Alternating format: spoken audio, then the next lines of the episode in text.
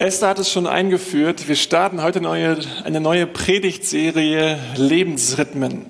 Wahrscheinlich hast du das ja auch schon mal festgestellt, für dich wahrgenommen, dass das Leben aus einer Vielzahl von Abläufen besteht, die sich immer wiederholen, die immer wiederkehren, die uns immer wieder begegnen. Am offensichtlichsten finde ich das mit den Jahresrhythmen. Jedes Jahr irgendwann kommt der Frühling, dann der Sommer, Herbst und Winter und dann geht's wieder von vorne los. Jede Woche hat ja auch so einen Rhythmus. Für die meisten von uns Montag bis Freitag arbeiten und dann am Wochenende zwei Tage, die hoffentlich ganz anders aussehen. Aber dann geht's auch wieder von vorne los. Auch jeder einzelne Tag folgt zu inneren oder äußeren Abläufen. Das kennen wir auch. Aufstehen, schlafen gehen, losgehen, ankommen, Augen zu, Augen auf, sich ärgern, danken, unser Leben wird von Rhythmen bestimmt, die uns am Leben halten. Wir sterben, wenn der Rhythmus von Einatmen und Ausatmen unterbrochen wird. Und in den nächsten Wochen wollen wir uns einige Rhythmen anschauen, die nicht so stark vorgegeben sind, aber es sind Rhythmen, auf die man sich einlassen kann, zu denen wir eingeladen sind. Es sind Rhythmen, die Gott, Gott uns anbietet, zu unserem eigenen Rhythmus zu machen. Und die alle das gleiche Ziel verfolgen, nämlich unserem Leben stark zu machen und unser Leben gleichzeitig mit Gott eng zu verbinden. Und wir starten heute in einen Rhythmus, den man vielleicht nicht als erstes so auf dem Schirm hat, aber der ist hat es auch schon angedeutet, den Gott uns in der Bibel vorstellt, nämlich den Rhythmus regelmäßig zu feiern, Feste zu veranstalten, gemeinsam mit Gott zu feiern.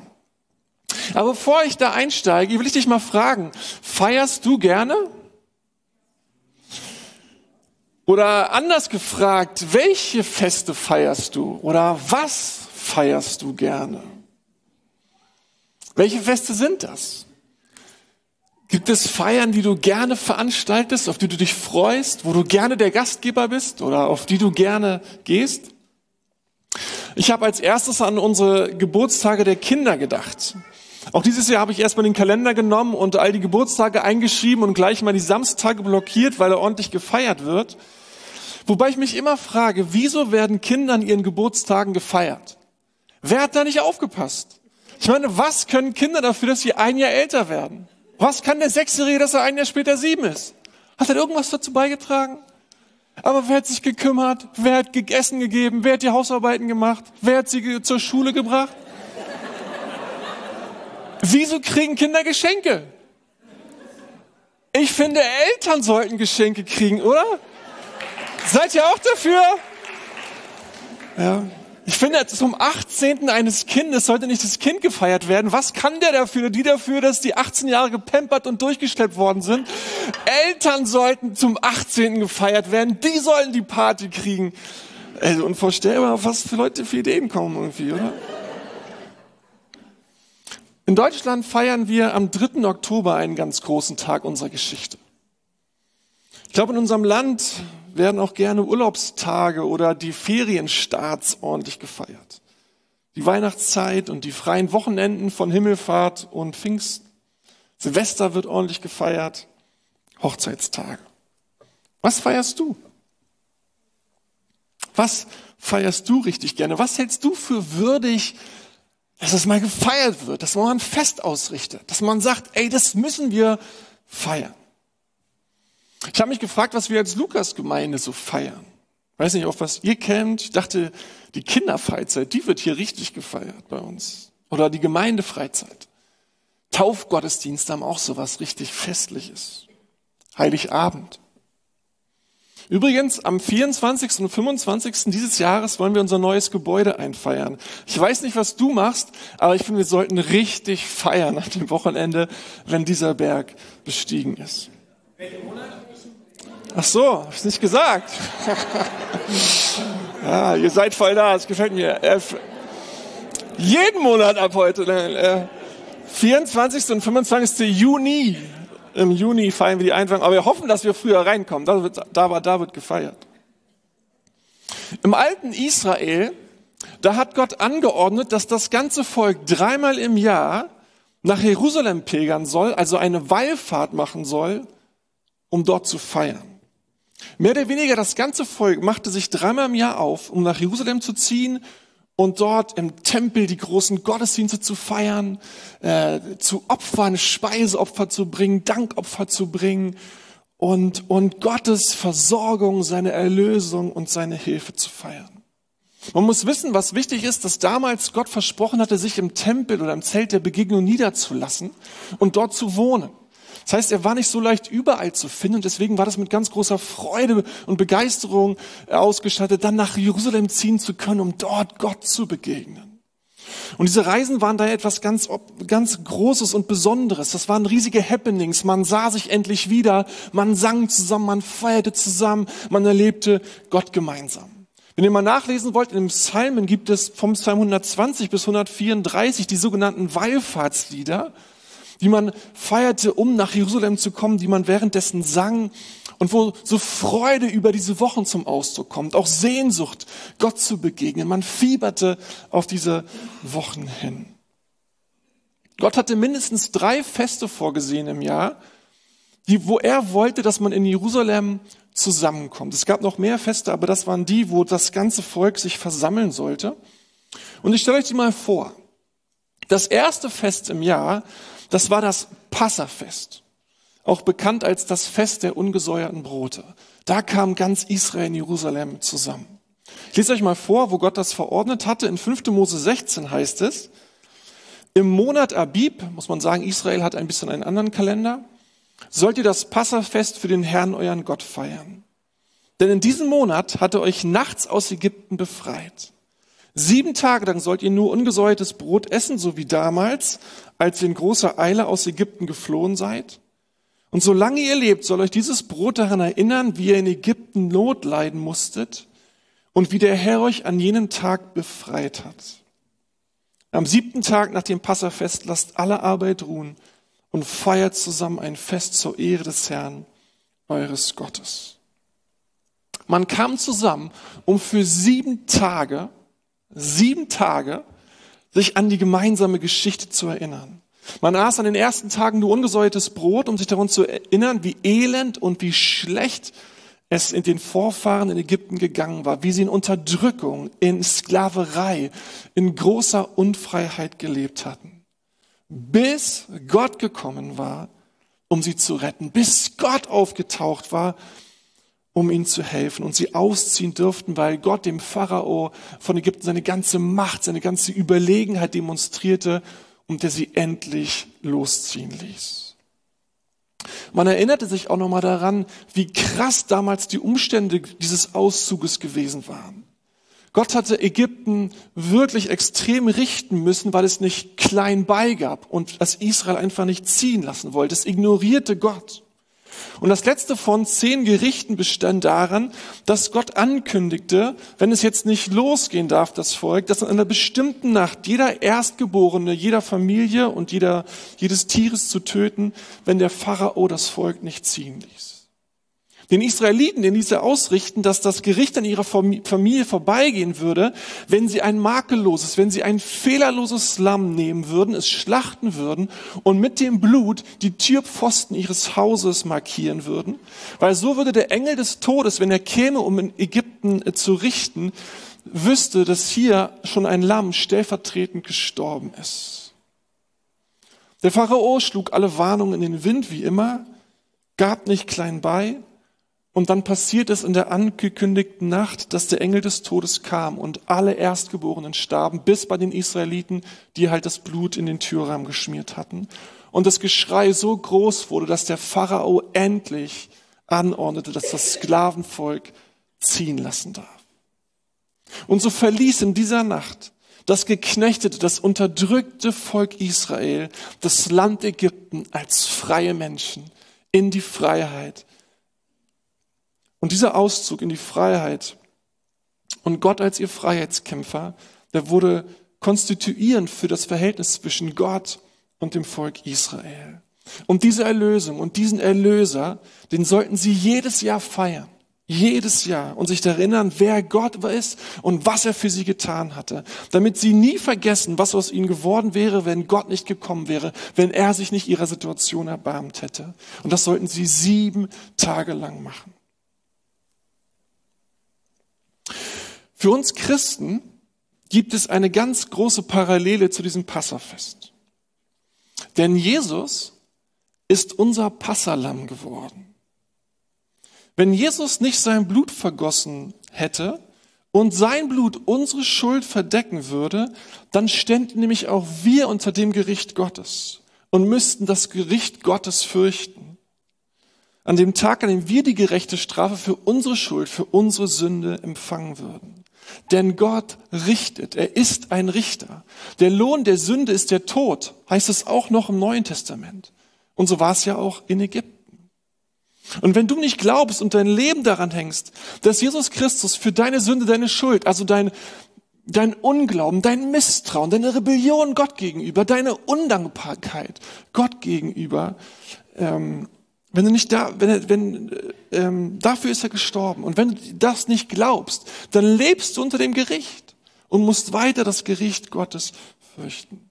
Hoffnung haben alle die, die ihre Hoffnung auf das Blut Jesu setzen, die ihre Hoffnung auf den Erlöser Jesus Christus setzen. Ich will euch dazu zwei Stellen aus dem Neuen Testament vorlesen. In 1. Petrus 1 schreibt Petrus, denn ihr wisst ja, was es Gott gekostet hat, euch aus der Sklaverei der Sünde zu befreien. Seht ihr die Parallele zu damals? Aus einem sinnlosen Leben, wie es schon eure Vorfahren geführt haben. Er hat euch losgekauft, aber nicht mit vergänglichem Silber oder Gold, sondern mit dem kostbaren Blut eines unschuldigen und fehlerlosen Lammes, das für uns geopfert wurde, dem Blut von Christus. Paulus schreibt in Römer 5, Vers 9, schon jetzt sind wir von Gott angenommen, weil Jesus Christus sein Blut für uns vergossen hat. Und erst recht werden wir am kommenden Gerichtstag durch ihn vor Gottes Zorn gerettet. Für uns in Deutschland ist es ein Hammertag, dass Karfreitag und Ostern frei sind. Denn wisst ihr, was man an diesem Tag feiern kann? Wir feiern das an diesem Punkt der Weltgeschichte, Karfreitag. Von 9 Uhr morgens bis 15 Uhr nachmittags Gott die Sünde der ganzen Welt auf einen Punkt, an einen Ort, auf eine Person, leg, Person legte und Jesus Christus schuldig aller Dinge gesprochen wurde, die je auf dieser Welt verbrochen worden sind und noch verbrochen werden. Der Zorn Gottes in seiner ganzen Fülle lag auf Christus in dieser Zeit. Alle Sünde der Welt, alle Grausamkeit, alle Unreinheit, alles, alles, aller Fluch ballte sich auf Golgatha zusammen. Und das Lamm Gottes, der Sohn in Jesus Christus, vergießt sein makelloses, fehlerloses Blut, um dich und mich von der Macht der Sünde zu befreien und dich freizusprechen von all deinen Vergehen. Wenn das Blut Jesu dein Leben bedeckt, und du einer dieser Erlösten bist. Ich weiß nicht, was du dieses Jahr an Karfreitag und Ostern tust, aber ich hätte eine Idee, was du feiern könntest. Ich hätte eine Idee, was wir feiern können. Wir könnten richtig feiern, dass, dass wir Frieden mit Gott haben. Dass wir die Liebe Gottes erfahren haben, in der er sich für uns hingegeben hat dass er unsere Sünde und Schuld mit seinem Blut bedeckt und alles ausradiert hat, was uns von Gott trennt. Und dass du und ich keine Angst im Gericht Gottes haben müssen. Ich finde, das wäre ein Fest wert. Ich finde, das wäre eine Feier wert. Das zweite große Wallfahrtsfest, was Gott festlegte, was gefeiert werden soll, wo sich wieder alle möglichst in Jerusalem treffen sollten, das war das jüdische Pfingstfest. Pfingstfest fand genau 50 Tage nach Passa statt und es war vor allen Dingen ein Erntefest. Also am Ende der Getreideernte sollten alle zusammenkommen und Gottes Versorgung feiern. Ich lese euch vor aus 5. Mose 16.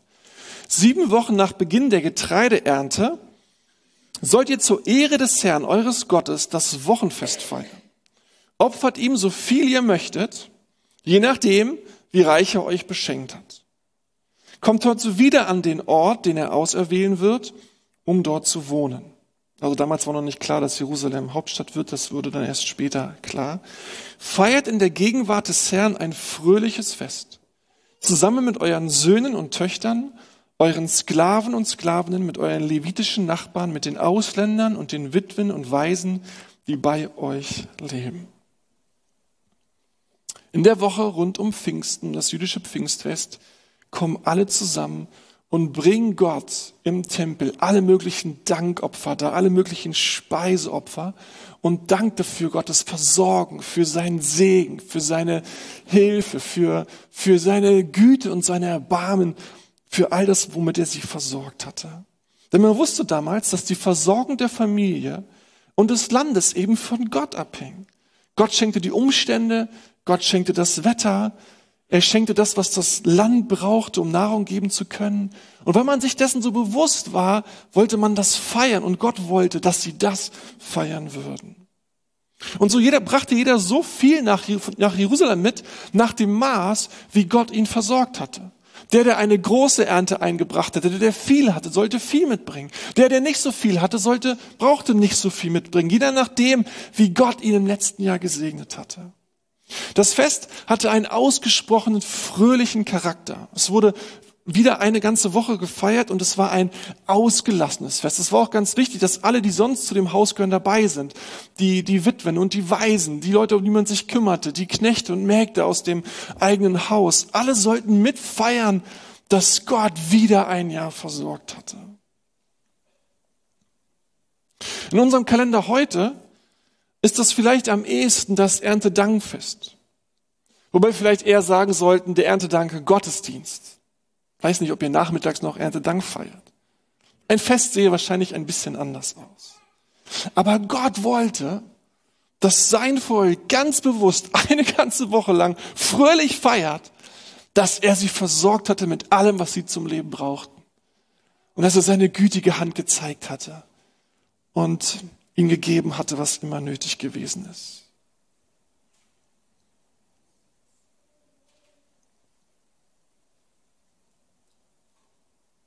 Das letzte große Fest im Jahr war das Laubhüttenfest. In 3. Mose 23 steht, am 15. Tag des siebten Monats, wenn ihr die Ernte eingebracht habt, sollt ihr sieben Tage lang das Laubhüttenfest zu meiner Ehre feiern. Feiert sieben Tage lang ein fröhliches Fest für mich, den Herrn, euren Gott. Diese Ordnung gilt für alle Generationen, wo immer auch ihr lebt. Während der Festwochen sollt ihr in Laubhütten wohnen. Das gilt für alle Israeliten im Land. So behalten eure Nachkommen für alle Zeiten im Gedächtnis, dass ich euch Israeliten in Laubhütten wohnen ließ, als ich euch aus Ägypten führte. Ich bin der Herr, euer Gott. Vielleicht ganz interessant, kurz bevor das Laubhüttenfest startete, war in Israel der große Versöhnungstag. Das war der Tag, wo einmal im Jahr der hohe Priester nach vielen Opfern einmal ins Allerheiligste gehen und eintreten dürfte, um dort Vergebung vor Gott zu erwirken, damit Versöhnung zwischen Gott und dem Volk endgültig möglich war. Und wenn dann das Volk in Jerusalem zum Laubhüttenfesten, zum Laubhüttenfest zusammenkam, dann war schon allein das ein Grund zum Feiern. Es wurde Versöhnung gestiftet zwischen Gott und uns ist Frieden.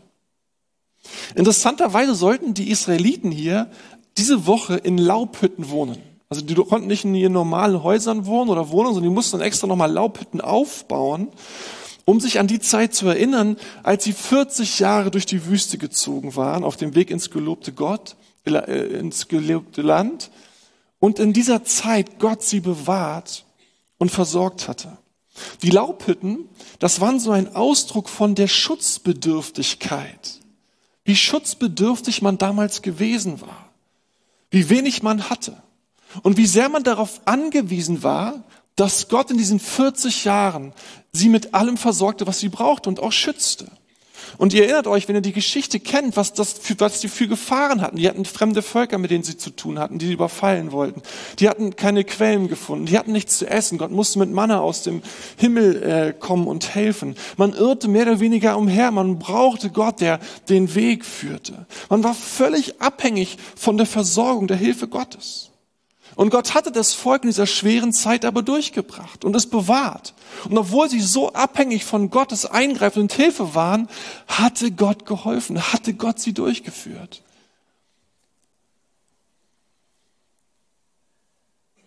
Ich finde es interessant. Ich finde es interessant, dass Gott wollte, dass sich das Volk an diese Zeit bewusst erinnert und sie sogar in diesen Laubhütten wohnen wollten und sich daran erinnern sollten, wie schwach sie gewesen waren, wie abhängig sie gewesen waren und dass Gott es aber gewesen war, der sie durchgebracht hatte. Der in dieser Zeit, in dieser schwierigen und komplizierten Zeit versorgt hatte. Ich weiß nicht, wie du so Feste feierst, aber in der Regel feiern wir doch keine Feste, um uns daran zu erinnern, wie schwierig manche Zeiten gewesen sind. Wir feiern in der Regel die Höhepunkte unseres Lebens. Daran wollen wir uns erinnern. Das halten wir für feierwürdig. Wir laden doch nicht andere Leute ein, um denen zu erzählen, wie schwach und abhängig wir waren und dass wir feiern, dass wir irgendwie durchgekommen sind. Gott wollte, dass sich das Volk erinnert, wie abhängig sie von ihm gewesen waren aber wie groß er in dieser Zeit sich um sie gekümmert hatte, als sie selber kaum in der Lage dazu gewesen waren. Und wie sie die Hilfe und die Gnade und die Güte Gottes vor Augen stehen sollten, der wie ein Vater sich um seine Kinder gekümmert hatte. Das wollte Gott, dass sie das nie vergessen. Das hielt ihr für feierwürdig.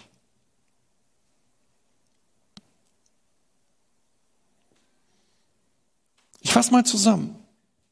Gott ließ im Alten Testament, im alten Israel anordnen, dass man sich mindestens dreimal im Jahr traf, mit allen gemeinsam, um ausgiebig zu feiern. Erstens, den Auszug aus der Sklaverei, die große Erlösung.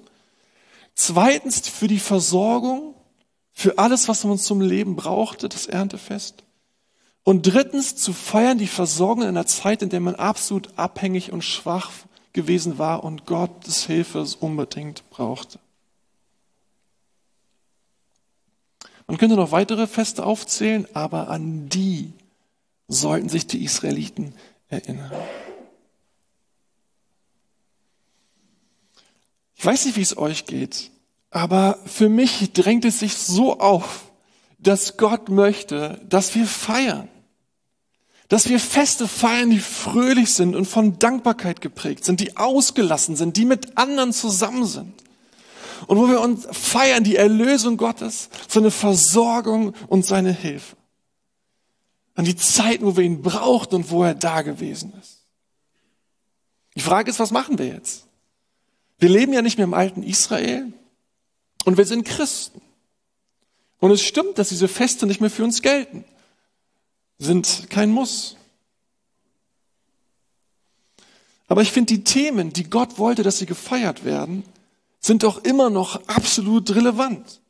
Und wir haben sogar zwei von diesen Festen als Festtage im christlichen Kalender stehen. Die dürfen wir in Deutschland feiern, wo andere Christen auf der Welt uns drum beneiden. Passafest feiern wir in Karfreitag und Ostern, das Erntefest, das Erntedank. Nur unsere persönlichen Wüstenzeiten und Laubhüttenzeiten, die sind wahrscheinlich zeitlich irgendwie unterschiedlich.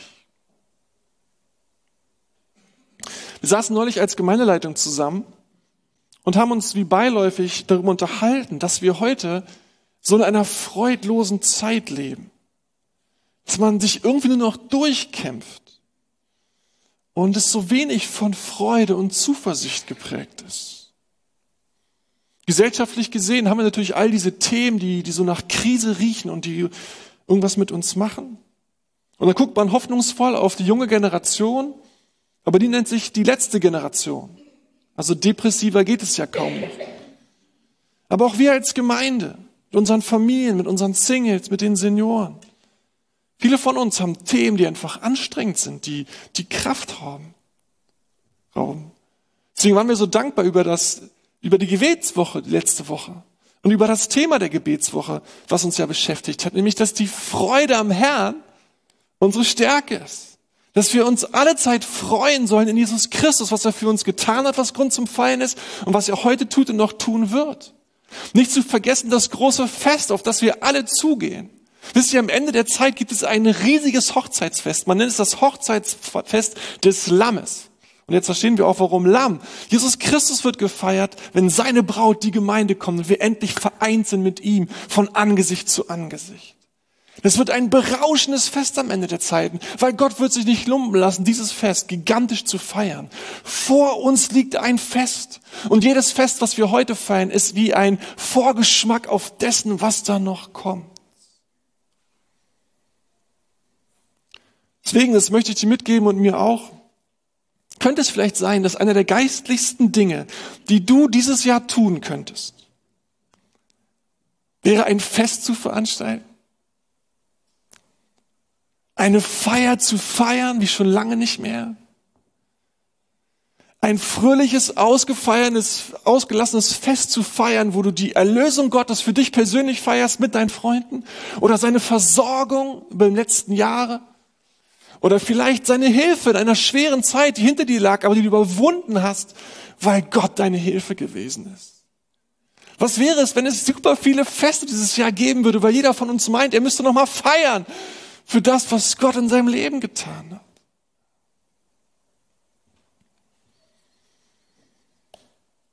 Ich muss leider gestehen, dass ich zwar schön über Feiern reden kann, aber nie gut im Feiern war.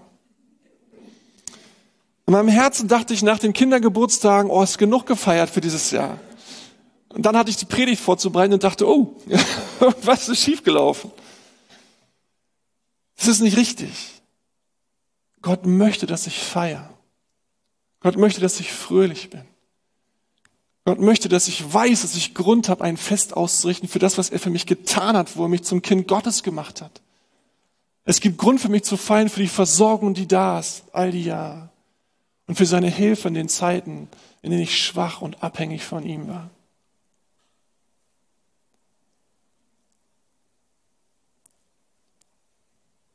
Vielleicht wäre es doch eine coole Idee, als Hauskreis mal eine fette Party zu machen. Oder die Impulse der junge Gemeinde, wenn ihr dreimal dieses Jahr so richtig die Korken knallen lässt zur Ehre Gottes. Die Senioren feiern eh einmal im Monat, besseren Kuchen und Kaffee kannst du eh nirgendwo kriegen, die haben das schon voll drauf.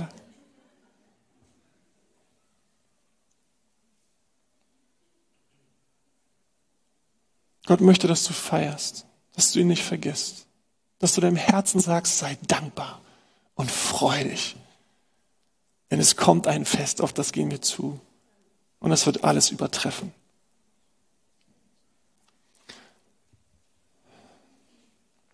Jesus, wir denken über Lebensrhythmen nach. Und du hast uns zum Blick und du weißt, was uns gut tut und du weißt, was wir brauchen. Und du hast deinem Volk damals verordnet, dreimal im Jahr mindestens zu kommen, zum Tempel zu ziehen und ausgiebig zu feiern und sich zu erinnern, wer du bist und was du tust und was du für sie getan hast. Und ich möchte dich bitten, Jesus, dass wir nicht einfach zu Christen sind, die so To-Do-Listen abarbeiten und die so das Preußische hochhalten und eine hohe Arbeitsethik und, und, und Reich Gottes bauen. Ja, sondern wie Jesus in dem Film so schön auch das Hier und Jetzt genießen können. Die Freude am Herrn feiern können. Das, was du getan hast und was wir nicht mehr tun müssen dass du der Retter bist, wir uns nicht mehr selber retten brauchen, dass du unsere Hoffnung und unsere Hilfe bist, wenn wir nicht weiter wissen. Jesus, mach uns zu Menschen, die feiern und die fröhlich in dir sind, die nicht vergessen haben, dass sie Gründe haben, Feste auszurichten. In deinem Namen. Amen.